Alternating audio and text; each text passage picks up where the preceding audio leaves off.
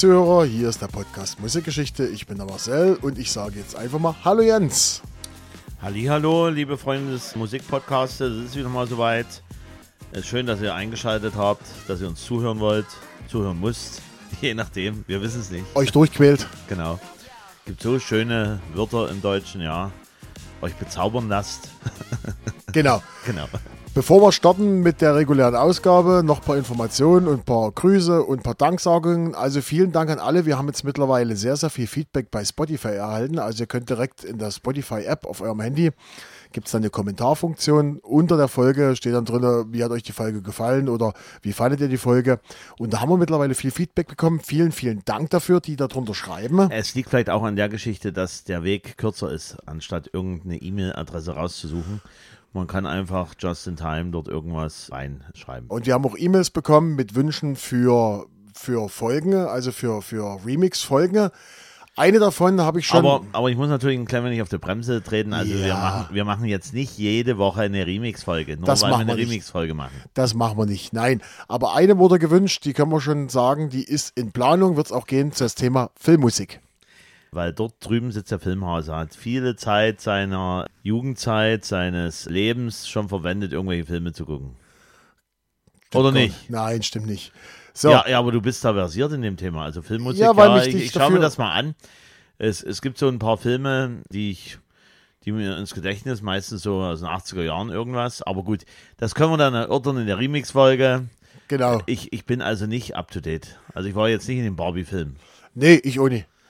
Nee. Ich nicht. Gut. Nee. Gut, Da sind wir wenigstens auf einem Level. Auf einem Level. auf einem Da Level. müssen wir aufpassen, Hochdeutsch reden, aber wir sagen ja, wir sind der sächsische Podcast. Podcast. Musikpodcast. So, und eine Sache noch, wir haben nämlich ganz was vergessen, Jens. Wir hatten ja vor kurzem in unserer Remix-Folge Holland, war das Remix Holland, haben wir ja Tassen verlost. War das Remix Holland? Nee, es war woanders, ne? Irgendwo anders haben wir.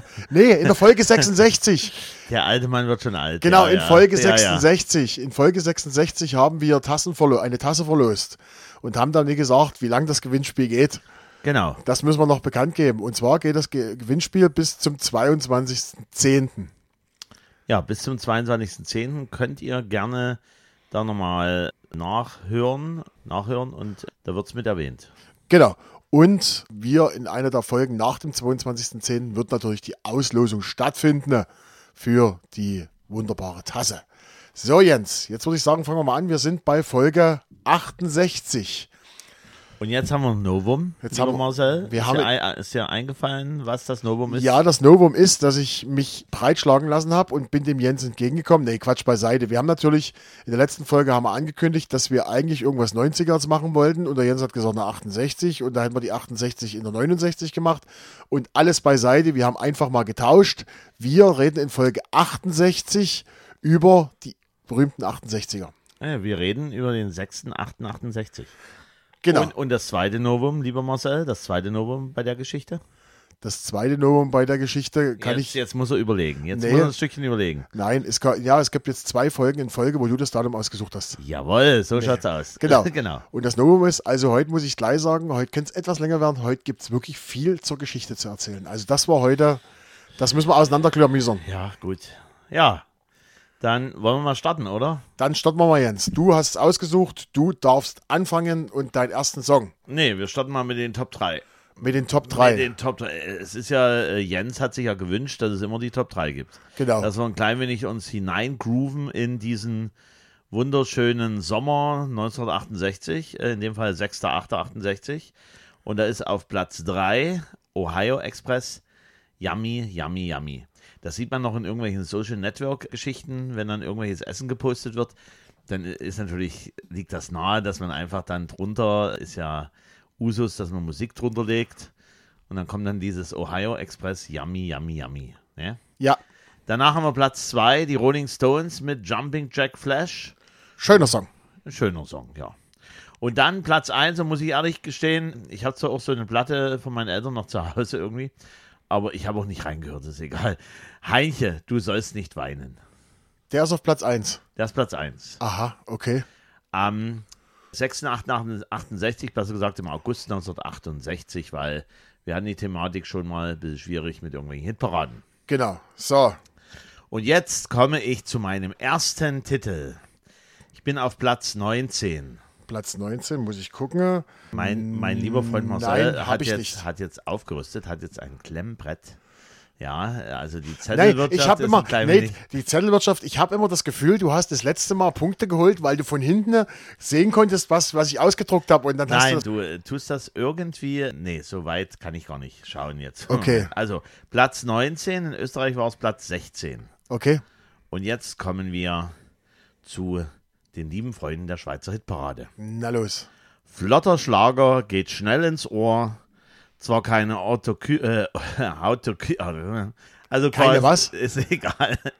Ich kann es nicht aussprechen, ich gebe es ehrlich zu. Dafür aber tragbar für Ottilien Normalverbraucher. Also keine, keine Supermode Haute Couture, so wird es gesprochen. Haute Couture. Jens. Sehr schön.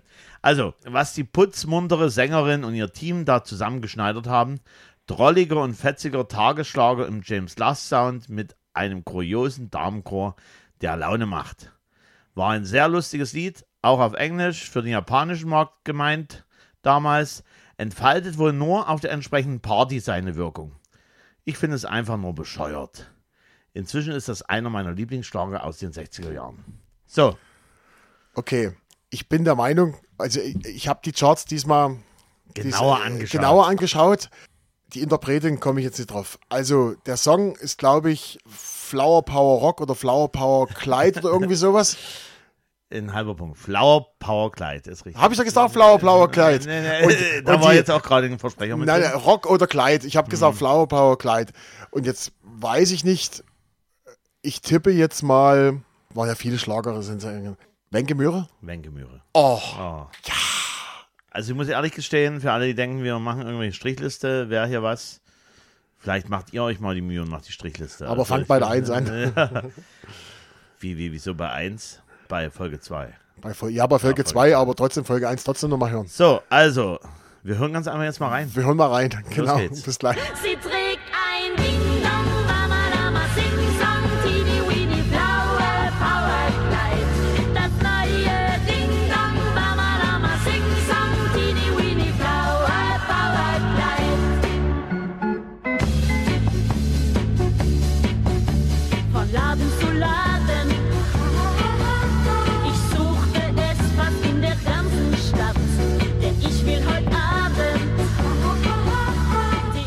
Flotter, straßenfähiger Schlager Ja, über ein ist, Kleid. Das ist richtig super. Also, das erinnert mich so ein bisschen auch an Sinny und Bert, kann man erst später, immer wieder sonntags. Also, so dieses, der typische Sound, der war schon damals. Das ist auch das. 68 68 war der Genau. schon, ja. Genau, das erinnert mich auch der vom Sound her erinnert mich das extrem an diese Schulbuben-Filme hier mit, mit, mit Hansi, Hansi Genau. Kraus oder was alle oder wie, wie der hieß hier. äh, Hansi die, Kraus die, ist die richtig. Lümmel, die Lümmel aus der ersten Bank. Ah, genau. Hansi Kraus. Ich würde auch meinen, dass Heinchen mitgespielt hat. Aber Ja, Roy mich- Black, die äh, haben alle und- irgendwann mal mitgespielt. Und hier der gestrenge hier, Theo Lingen. Theo Lingen, genau. Theo Lingen war auch immer mit dabei. Ja, also die liebe Wenke Mühre, Flower Power Kleid.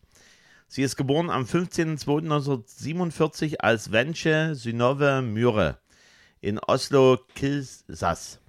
Norwegische Schlagersängerin, Entertainerin und Schauspielerin. Erster öffentlicher Auftritt mit Vater und Bruder war in Oslo 1954. Rechne mal.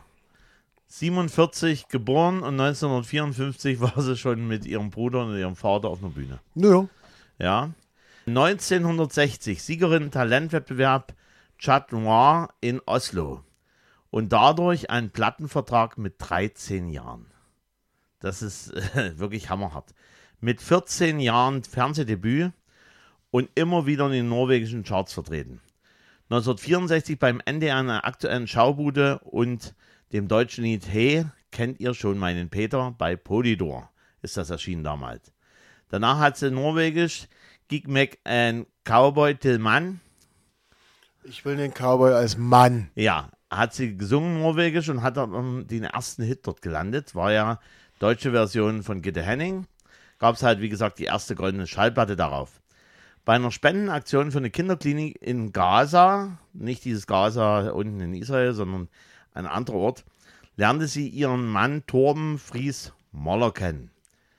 1965 Sieg Schlagerfestival der Ostseeländer in Rostock und bei Schlagerfestspielen in Baden-Baden zweiter Platz und 1966 mit Beiß nicht gleich in jeden Apfel Siegerin bei den deutschen Schlagerfestspielen. Durchbruch im deutschen Schlagermarkt. Man merkt, es gab wirklich damals Wettbewerbe, wo alle dann drauf geschaut haben. Da gab es eine Jury und die haben dann gesagt, Mensch, war damals so, Deutschland sucht den Superstar oder ja, was so weiß ein ich klein wenig nur, dass es halt, glaube gar nicht großartig aufgezeichnet wurde. Weiß ich gar nicht genau. Weitere deutsche Hits folgten und 1968 Teilnahme am Grand Prix de Eurovision de la Chanson. Da ist er wieder. ja, der äh, tut uns immer begleiten bei Genau. unserem Wir müssen Mit- unseren Podcast umbenennen, Grand Prix. mit dem Lied Ein Hoch auf die Liebe. Kennst du Das- ja wahrscheinlich auch. Ja, das wäre auch noch mal eine Idee für eine Remix-Folge, Grand Prix der Eurovision. Das war der sechste Platz im Übrigen geworden. Ende der 60er Jahre war dann die liebe Wenke Topstar und Teenie-Idol zugleich. 1966 bis 1969 fünf Bravo Ottos und ständiger Gast in den Musikshows des deutschen Fernsehens. Unter anderem aufgetreten mit Udo Jürgens, Peter Alexander. Und dann einzige Hauptrolle im Spielfilm, und dann sind wir beim Thema, was du schon vorher hattest, unser Pauker gehen in die Luft. Also hat sie auch Okay. schon mal mitgespielt, aber nur bei, bei diesen einen Film. Und dann sozusagen die, wenn man das dann erreicht hat, das Thema hatten wir auch schon, dann ist man eigentlich ganz oben. Ich habe es gar nicht im Blick gehabt, dass sie auch sowas hatte. Ab 1974 im ZDF erste eigene Fernsehshow. Das ist meine Welt. Mit einer Einschaltquote im Januar 1976 von 54 Prozent. Geil. 1977 Goldene Kamera als beliebtester weiblicher Showstar. Und dann verliert sich das ein klein wenig. Da muss noch ein bisschen nachgearbeitet werden bei lieben Freunde in den hiesigen Archiven, wo wir nachschauen können. Wikipedia und Co. Da ist für den Moment nichts. Erinnert mich aber ein klein wenig, in den 80er Jahren war sie auch mit Schlagern aktiv. Zwar nicht so dolle. Ich kann mich entsinnen, in den 80er Jahren Keep Smiling von Wenke Mühre. Hat die nicht auch gemacht, die deutsche Version hier von Die Nacht, als der Himmel Feuer fing? Ja, genau. Die deutsche Genau. Version von, von der Spanish lieben Eddie. äh, Laura Brennington. Spanish Eddie, genau. Genau, die Nacht, als der Himmel Feuer fing. Himmel Feuer fing. Genau. Und dann äh, springen wir mal ein paar Jahre weiter. 2004 bis 2007 gab es eine Tour mit Gitte Henning und Sim Malmquist. Die Show durch Deutschland, die haben das über 500 Mal gespielt. Ein Super. riesiger Erfolg. Super. Und die Damen waren ja auch schon ein klein wenig älter. Ne? Die haben richtig Spaß dran gehabt an dieser Show. 2011 hat sie im norwegischen Nationalmuseum für Rock und Pop eine Ausstellung bekommen, Wenkes Welt. Ist auch ein Novum, da selber zu Lebzeiten dort eine Ausstellung schon zu bekommen. Eröffnet vom norwegischen König Harald dem Fünften und Königin Sonja. 2014 60-jähriges Bühnenjubiläum in Oslo gefeiert. November 2021 Bundesverdienstkreuz vom deutschen Bundespräsidenten Steinmeier bei dessen Staatsbesuch in Oslo bekommen. Und Wenke Mühre war dreimal verheiratet. Drei Kinder mit dem Zahnarzt Torben Fries Moller, den sie ja kennengelernt hat in der Kinderklinik. Ein Kind mit Regisseur Michael Flecker, der leider Gottes, also sie hatte auch schon viel durch, 1991 Suizid begangen hat. Und 1995 bis 99 mit Hotelier Arthur Buchhardt verheiratet und seit mehreren Jahren mit Musiker Anders Elias liiert. Und am August 2010 hat sie dann öffentlich gemacht, dass sie Brustkrebs hat. Und 2013 war die Autobiografie erschienen von Wenke Mühre, die im Übrigen heißt Die Wenke. Ist ja naheliegend. Genau. Und zu guter Letzt nochmal zusammengefasst, was natürlich auch super ist für sie, hat ja schon ein bisschen angeklungen.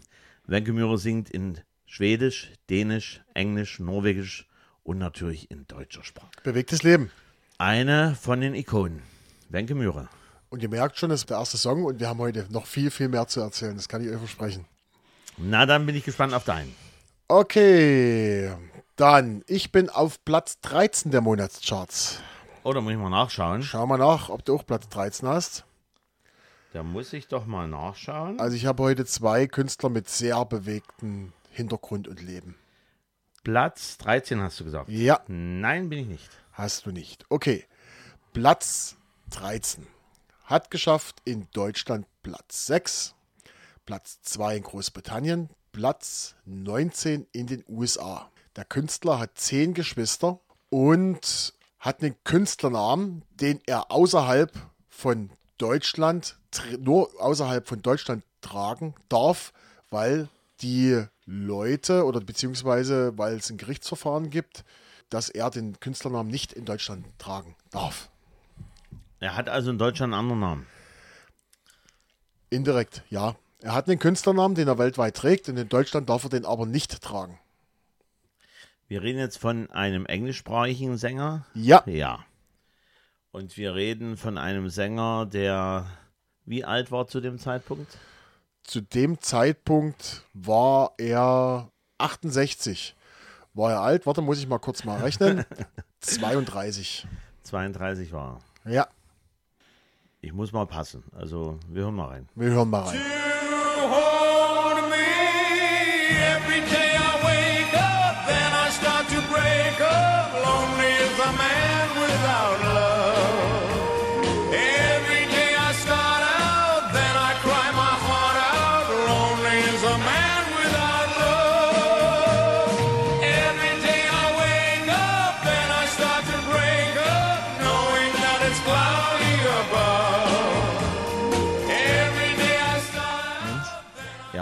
Ja, mir liegt es auf der Zunge. Also mir, das ist eine ganz prägnante Stimme. Ich glaube, der hat aus Strangers in the Night gemacht.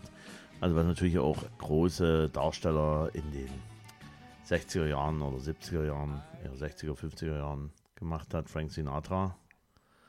Und das war aber nicht Frank Sinatra. Nein, das war nicht Frank Sinatra. Das ist ganz prägnant. Der, äh, für, für mich immer so ein klein wenig so ein Schnulzensänger. Also immer so. Also meine Oma stand viel ja, auf den. ja, so. Die hatte vier Kassetten da, eine so Flippers, so, den ein- Rest so, noch. so ein Engelbert. Genau, richtig. Engelbert, jetzt kommen wir drauf. Engelbert. Engelbert Humperdinck. Ja.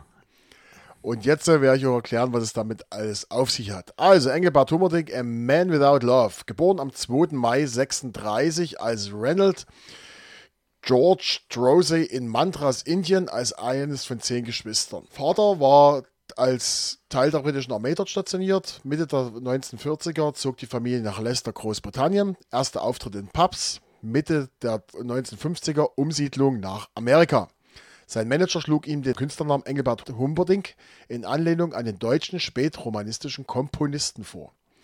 In Deutschland nur unter dem Namen Engelbert, weil die Erben des Komponisten ihm die Nutzung des Namens untersagten und gerichtlich durchsetzten. Das war das, was ich vor uns gemeint habe. In Deutschland heißt er deshalb bloß Engelbert, international ist er als Engelbert Humperdinck unterwegs. 1967 begann die Weltkarriere mit dem Song Release Me. 73 Auftritte mit Marlene Charell in einer Fernsehshowreihe. 1983 in der Serie Fantasy Island zu sehen. 1986 dann Zusammenarbeit mit Jack White und Comeback im deutschsprachigen Europa. Das Album Träume mit Engelbert erreichte 87 Platz 1 der deutschen Albumcharts. Da hat er unter anderem so, da hat der Jack White Songs verwurstet, die auch David ja, Hasselhoff ja, versungen ja, hat. Jack, Jack White ist ja auch ein deutscher Produzent, Genau. der sich, glaube ich, noch mit 80 auch nochmal ein Kind gegönnt hat. Ich weiß gar nicht, ob mit 90. Ja, gut. genau. Ah, jedenfalls, der hat dann auch, also da gibt es eine LP auch zur selben Zeit von David Hasselhoff, die rauskam und die haben genau dasselbe gesungen. Er wusste doch, wie er das macht. Jack So. White-Produktionen waren natürlich auch Andrea Jürgens. 89 das Album Ich denke an dich unter der Produktion von, Von Dieter Bohlen. richtig, mit der deutschen Version von, Die deutsche Version, ich muss überlegen, ich, mir fällt gerade ein, noch hier Red Roses for My Lady, war auch zu dem Zeitpunkt Dieter Bohlen-Produktion mit Engelbert. Aber bin ich jetzt für einen Moment. Die deutsche Version von You're My Heart, You're My Soul hat er dort gesungen, 89. Ach nein, Doch, hat er. das ist bei mir vorbeigegangen. Der Erfolg schwand dann langsam. 1996 sang er den Titelsong für den Zeichentrickfilm Beavis and Butthead machen es in Amerika. Der Song hieß Ist, Lesbian, auch, ist auch für. Lesbian Seagull, hieß der Song. 2012 Teilnahme am Eurovision Song Contest. für Großbritannien 12 Punkte, vorletzter Platz. Irgendwann ist auch mal eine Zeit vorbei. Genau. 2017 Studioalbum The Man I Want to Be als Hommage an seine als Alzheimer erkrankte Frau, die im Februar 21 starb. Ja, das war das, was wir über Also so ein, so ein richtiger, schöner Schnulzensänger. Das ist ein Schnulzensänger. Das hörst du dann so, äh, Ja. das hörst du sofort und weißt, okay. Und meine Oma, die hat viel auf den gestanden. Und, äh, und, und, und vor allen Dingen diese ganze Schleimspur, das kann man gar nicht so schnell wegkehren. Das bleibt noch so lange so als Ohrwurm hinten äh, äh, hängen. Also, ähm, ich denke, euch wird es genauso gehen. Ihr habt das angehört und ihr habt immer noch in sozusagen in Jetzt- eurer Echokammer habt ihr immer noch dieses, diesen Refrain hier von ihm dabei. Jetzt sei nicht so abwertend, sonst kriegst du auch mal E-Mails, dass du nicht meine Songs so runter machen Nee, sollst. nee, ich, bin, ich bin ja ganz nett. Er hat ja auch damit Erfolg gehabt, wie auch mit. James Last. So, Jens, jetzt bist du dran. Song Nummer zwei, weil Geschichte machen wir heute ganz zum Schluss, das ist nämlich ein großer Batzen. Ist ein Vorteil für die, die keine Geschichte hören wollen, tun einfach weiter skippen. so, Dein zweiter also Song. mein zweiter Song ist Platz 11 Platz 11. Und- Warte, nee, habe ich nicht. und hatte Höchstposition erreicht in Deutschland mal Platz 6. Das habe ich herausgefunden. Okay. Schweiz Platz 2, Österreich Platz 12, Niederlande Platz 2, Belgien Platz 2, Norwegen Platz 1, auf der Insel Großbritannien 1, USA 2, Irland 1 und Australien 2. Okay. Die lieben Freunde aus den Bergen melden sich. Es geht. Ein sehr schöner, zärtlicher Song von 1968. Die Melodie im Refrain ist doch traumhaft schön. Tipptopp. Herausragend gute 60er-Nummer. Schätze mal, dass es damals ganz schön mutig war, das Lolita-Thema in einen Popsong zu packen. Sorry, nicht meine Welle. Toller Oldie, wunderbar, ziemlich schmalzig. Ah, tut schon einer so mit einem Grinsebacke neben mir. Rausch schmerzfrei vorbei. Sehr heikler Text. Und wenn ich heute die Zwölfjährigen sehe, aktueller denn je, soll sich jeder Jugendliche mal anhören. Fraglos ein Klassiker, den man immer wieder gerne hört. Da muss man erstmal eine dicke Staubschicht wegpusten, aber darunter verbirgt sich ein netter 60s-Pop-Song. So, jetzt du. Mit der Lolita hast du dich verraten. Na dann. Young Girl. Young Girl. Ist richtig und wir hören rein. Ja. Oh,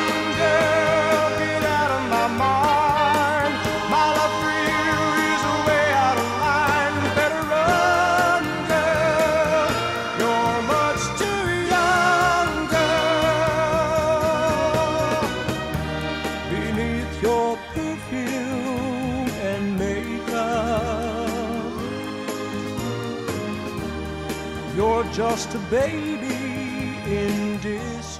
Das ist oder wieder so ein typischer Song. Also gibt es eine, gibt's eine Playlist bei MDR1 Radio Sachsen, die 100 äh, am meisten gespielten Songs in dem Radio, da ist der garantiert Da mit ist er dabei. auch mit dabei. Definitiv. So, wenn du mir jetzt sagst, von wem das ist, dann gibst du den vollen Punkt. Ansonsten. Warum? Du sagst auch immer bloß den, den Bandnamen oder die Sängerin. Dann ist, also, Nein, alles wir, wir, wir haben uns heute lieb. Alles gut. warte, ich überlege gerade. Ich überlege gerade. Irgendwas mit Union, ne?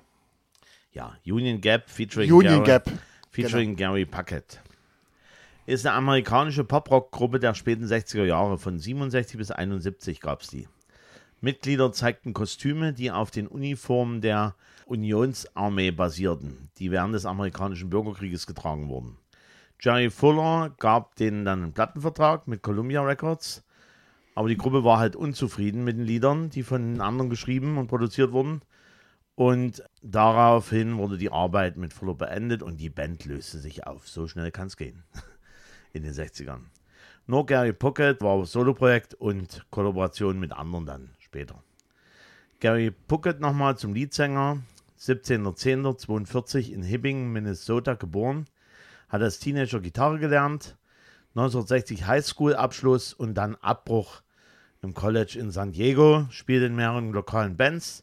Dann bei den Outcasts, eine lokale Hardrock-Gruppe. Die hat zwei Singles produziert und erfolglos.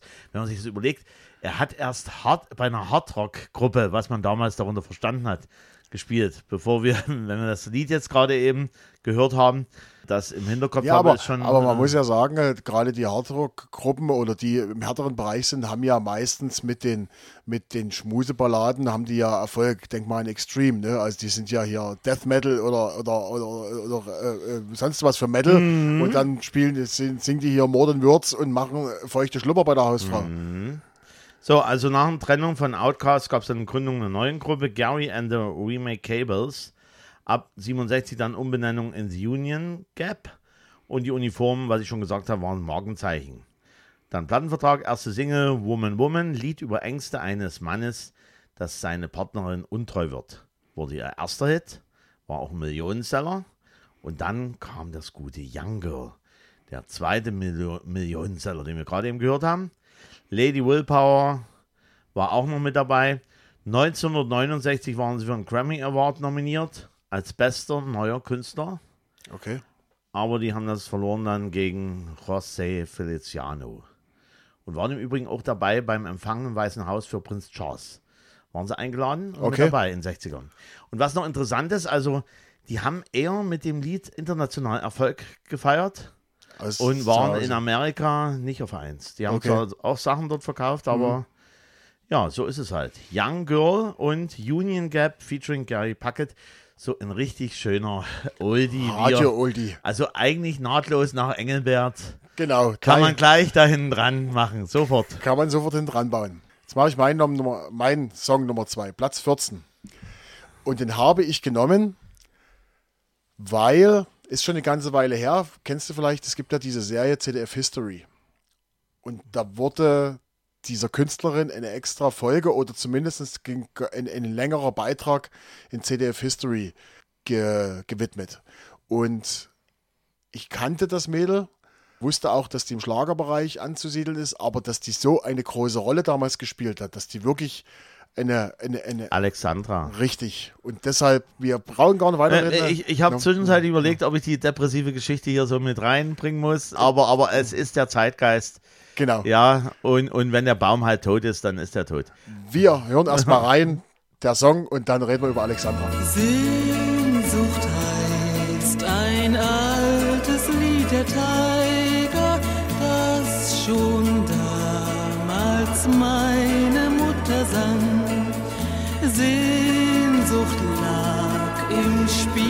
Spiel der Balalaika, wenn sie abends vor dem Haus erklang. Und heut bleiben davon nur noch Tja, Alexandra und Sehnsucht. Ja, also im Grunde genommen die Lieder, die rausgebracht worden sind, du willst ja noch ein bisschen was erzählen. Es gibt ja eine tragische Geschichte dabei, der Ja. noch zusätzlich zu den na, tragischen Liedern, nee, aber zu den sehr äh, mollig oder sehr düster wirkenden Lieder Richtig. gibt es ja noch eine Story dazu. Und da hören wir einfach mal rein, wer es noch nicht gewusst hat. Also, Alexandra, wir sind jetzt auf Platz 14 der Monatscharts. Der Song erreichte Platz 12 in Deutschland. Geboren als Doris Alexandra Nefte, Neftov am 19. Mai 42 in Heidekrug, Litauen. Gestorben am 31. Juli 69 in Tellingstedt, Schleswig-Holstein.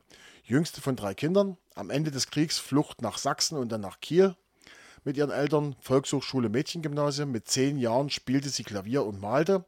Durch den Verkauf von ihren Bildern konnte, sich ihre, konnte sie sich ihre erste Gitarre kaufen. Mit 17 begann sie dann an einer Schule Modedesignerin zu lernen. Üben, Brach üben wir das nochmal. Kannst du mal sagen? Modedesignerin zu Okay. lernen, begann damit, brach ab und fing an ein Grafikstudium, Besuch Meisterschule für Mode in Hamburg. Sie sang in Kneipen und Bars. 62 Teilnahme Miss Germany Wettbewerb, Platz 9. 62 Heirat ihres Mannes Nikolai Nefedov. 63 gemeinsamer Sohn Alexander. Die Ehe scheiterte. Wie soll das anders sein? Dass Genau. man den Sohn dann Alexander nennt, ja? Genau. Abschluss an der Margot Höpfner Schauspielschule in Hamburg und Arrangement am Theater Neumünster. 65 Plattenvertrag, 67 Tour mit dem Hasi Osterwald Sextett durch die Sowjetunion. Im Alter von 25 Jahren der Durchbruch mit Songs wie Zigeunerjunge oder Sehnsucht. Sie wollte aber mehr als nur slawisch folkloristische orientierte Schlager singen. Sie knüpfte Kontakt zu Sängern wie Gilbert Bocot und brachte ihre eigenen Song Mein Freund der Baum heraus. Das hat sie selber geschrieben. Davor wurde sie so als, als slawische, so slawische Ähm, wenn, Schlager wenn, musste wenn, wenn, wenn ich sie so sehe, erinnere mich noch ein klein wenig an auch Dalila Lavi. Ja, genau. So. Dann kam eine Zusammenarbeit mit Udo Jürgens, 69 Auszeichnungen mit der Goldene Europa, da haben wir die wieder, haben wir auch wieder untergebracht, Die goldene Europa. als Nachwuchsinterpretin. Verlobung mit Franco-Amerikaner Pierre Lafarme und bald wieder Trennung.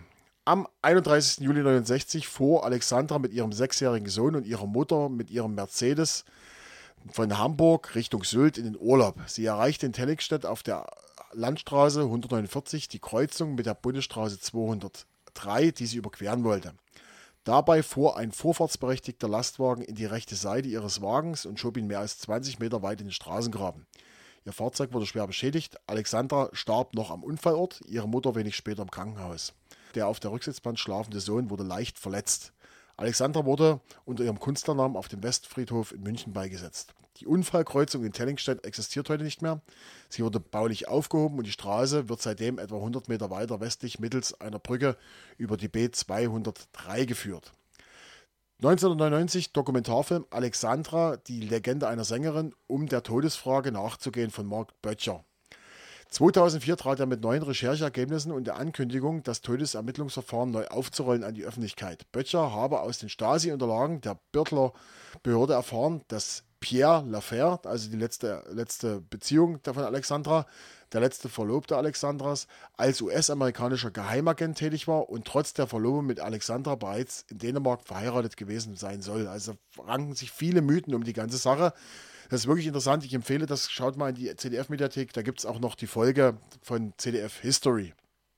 2006 wurde im Hamburger Stadtteil in Sch- Hamburg-Rotensburg-Ort, wo die Sängerin von 61 bis 69 gewohnt hat, ein Weg nach ihr benannt, der Alexandra-Stieg. 2009 erhielt in der Nähe ihrer frühen Wohnung in Kiel das Areal zwischen Knopperweg, Frankestraßen und Ulshausenstraße den Namen Alexandraplatz. 2010 wurde in den Universal Bandarchiven das Lied Maskenball entdeckt, das ursprünglich als zweite Single vorgesehen war. Hans Blum, der das Lied geschrieben hatte, veröffentlichte es in einer remasterten Fassung. Also das ist sehr, sehr interessant. Also ihr solltet, wer da mehr Interesse hat, das ist, das kann man sich gar nicht vorstellen. Also die Frau war damals, die wurde gehypt ohne Ende. Also ich würde mal sagen, sowas wie, wie damals, wie, wie, wie Amy Winehouse, so die deutsche Amy Winehouse, die wurde übelst gehypt, die war der neue Superstar und dann so das tragische Ende. Na, deshalb habe ich das mit reingenommen und aufgrund der Tatsache von dieser Geschichte, was da bei CDF History lief, vom Guido Knopp. Äh, Aber so wie ich schon gesagt habe, es ist halt sehr, für mich sehr düstere Musik. das ist düstere Musik, Ja, genau. Mein Freund, der Baum ist tot oder Zigeuner, Junge, wo bist du geblieben? Ja. Aber es spiegelt halt wirklich äh, die End-60er wieder. Und man hat dort Bilder vor Augen, Schwarz-Weiß-Aufnahmen und so weiter und so fort. Und so, mich in, äh, so wie ich mich entsinnen kann, war es auch ein sehr hübsches Mädel. Das war ein sehr hübsches Mädel. Genau. Ja. So, und jetzt kommen wir zur Geschichte, weil jetzt wird's, jetzt wird's umfangreich, nochmal umfangreich, weil Jetzt, jetzt habt ihr die Chance, äh, jetzt habt ihr die Chance, weiter zu skippen oder, oder der lieber Mastermind auf Schnitting, Sch- Schnieschnar, Schnitt. Setzt das einfach irgendwo anders dran. ich hab's, ihr habt es jetzt schon am Anfang gehört. Nee, Quatsch beiseite. Jens, was war denn im August 68, was war denn da noch? Da gab es doch die Studentenrevolte. Es gab Rudi Dutschke, der halt im Grunde Noch genommen- viel äh, es, äh, es, es, es ist ja so, dass das ja durch ganz Europa gezogen ist, wo man halt den Mief aus den Universitäten raustreiben wollte. Dann gab es die Hippie-Bewegung, die da auch noch eine Rolle mitgespielt Aber hat. noch viel, viel wichtiger, bei uns ganz in der Nähe. Und dann gab es natürlich den Prager Frühling, Richtig. Und, wo halt entsprechend die sowjetischen Panzer eingerollt sind nach Prag. und genau, in, in dieser Geschichte, also Prager Frühling, im Zuge des Prager Frühlings und den ganzen Geschehnissen steht der August 68. 3. August 68, die Partei- und Regierungschefs Bulgariens, der CSR, der DDR, Polens, Ungarns und der UdSSR haben auf ihrer Konferenz in Bratislava damals noch CSSR, heute Slowakei, ein Kommuniqué verabschiedet. Darin sicherten sie zwar der äh, Tschechoslowakei oder CSSR die Achtung ihrer Souveränität zu, übten jedoch in verschlüsselter Form Kritik an den liberalen Reformen der CSSR und drohten mit Gegenmaßnahmen. 20. August 63 mit dem Einmarsch von Truppen des Warschauer Paktes hatte die Invasion in der CSSR begonnen. Damit war der Prager Frühling beendet worden. 28. August 63. Journalisten und Touristen dürfen nicht mehr in die CSSR einreisen. Dies geschah wahrscheinlich auf Anweisung der Sowjetunion. Und jetzt gehen wir mal auf den Prager Frühling ein, was das überhaupt war. Der Prager Frühling ist die Bezeichnung für das Streben der tschechoslowakischen kommunistischen Partei unter Alexander Dubček im Frühjahr 68 ein Liberalisierungs- und Demokratisierungsprogramm durchzusetzen, sowie vor allem die Beeinflussung und Verstärkung dieser Reformbemühungen durch eine sich rasch entwickelnde kritische Öffentlichkeit. Mit dem Begriff Prager Frühling verbinden sich zwei gegensätzliche Vorgänge. Einerseits der Versuch, einen Sozialismus mit menschlichem Antlitz zu schaffen, andererseits aber auch die gewaltsame Niederschlagung dieses Versuchs durch am 21. August 68 einmarschierende Truppen des Warschauer Paktes. Die Bezeichnung Prager Frühling stammt von westlichen Medien und ist eine Fortführung des Begriffs Tauwetterperiode, der wiederum auf den Titel des Romans Tauwetter von Ilja Ehrenburg zurückgeht. In Prag selbst wird mit Prager Frühling außerdem das seit 1946 regelmäßig durchgeführte Musikfestival Prager Frühling genannt. Da wisst ihr zumindest, was da los war. Ja, Das, so. Freunde, das war geschichtlich heute mal ein bisschen mehr, aber das Da, hat uns ja da, da muss so ein bisschen mehr Copy und Paste machen. 68, 68 hat uns das natürlich Und, und zu guter Letzt geben wir noch äh, eine Info noch mit auf den Weg. Wer es nicht wissen sollte, es wird jetzt unser lieber Marcel erklären, was ein Kommuniqué ist. ein Kommuniqué. Nein, wir geben noch mal sozusagen zum Abschluss geben wir noch eine Info, was ein Kommuniqué ist. Ein Kommuniqué ist eine amtliche offizielle Mitteilung über den Verlauf und das Ergebnis eines Besuchs, einer Sitzung oder Verhandlung. so, So. einfach ist das. haben wir es. Und damit haben wir die Folge heute beendet oder zumindest hinter uns gebracht. Wir finden es natürlich schön, dass ihr zugehört habt. War heute mal wieder ein bisschen mehr Geschichtliches drin und vielleicht der ein oder andere Song, der euch nicht so bekannt ist, würde ich sagen. Oder was sagst du, Jens? Also ich bin schon der Meinung, dass irgendwann dieses Young Girl und dieses Engelbert und, und, und auch die Alexandra ist da mit Sicherheit schon über den Weg gelaufen. Wenke Mührer, Flower Power, Kleid hört man nicht so oft. Nee, eher Ja, nur das aber- Gummiboot. Aber, aber diese anderen drei Lieder irgendwann beim Durchzappen oder wenn halt ihr die Playlist teilt mit irgendjemand anders, der schon ein bisschen älter ist, dann ist es ja so, dass der Algorithmus dann sagt, ach, da können wir doch jetzt mal äh, hier einen Engelbert reinstreuen. Genau. genau. Und jetzt ist er auch auf unserer Playlist. Playlist. Playlist, Entschuldigung. Ja, okay. Lieber Jens, dann, bevor du dich verabschiedest, verabschiede ich mich. Viel, Es ist schwierig. Wir, es ist gar keine alkoholischen Getränke im Spiel und es Ich läuft. weiß nicht, was ich heute weiß nicht, was hier los ist. Gut, jedenfalls, das war Folge 68. Wir hören uns wieder Folge 69 demzufolge. Und dann kommt bald Folge 70 mit unserem Gast. Ja, könnt ihr euch drauf freuen. Können wir jetzt schon mal vorneweg spoilern. Es wird wieder einen Gast geben. Oder eine Gästin. Oder eine Gästin. Oder wie auch immer. Ja, also dann noch eine angenehme Restwoche und bis zum nächsten Mal. Vielen Dank für die Aufmerksamkeit. Auf Wiederhören.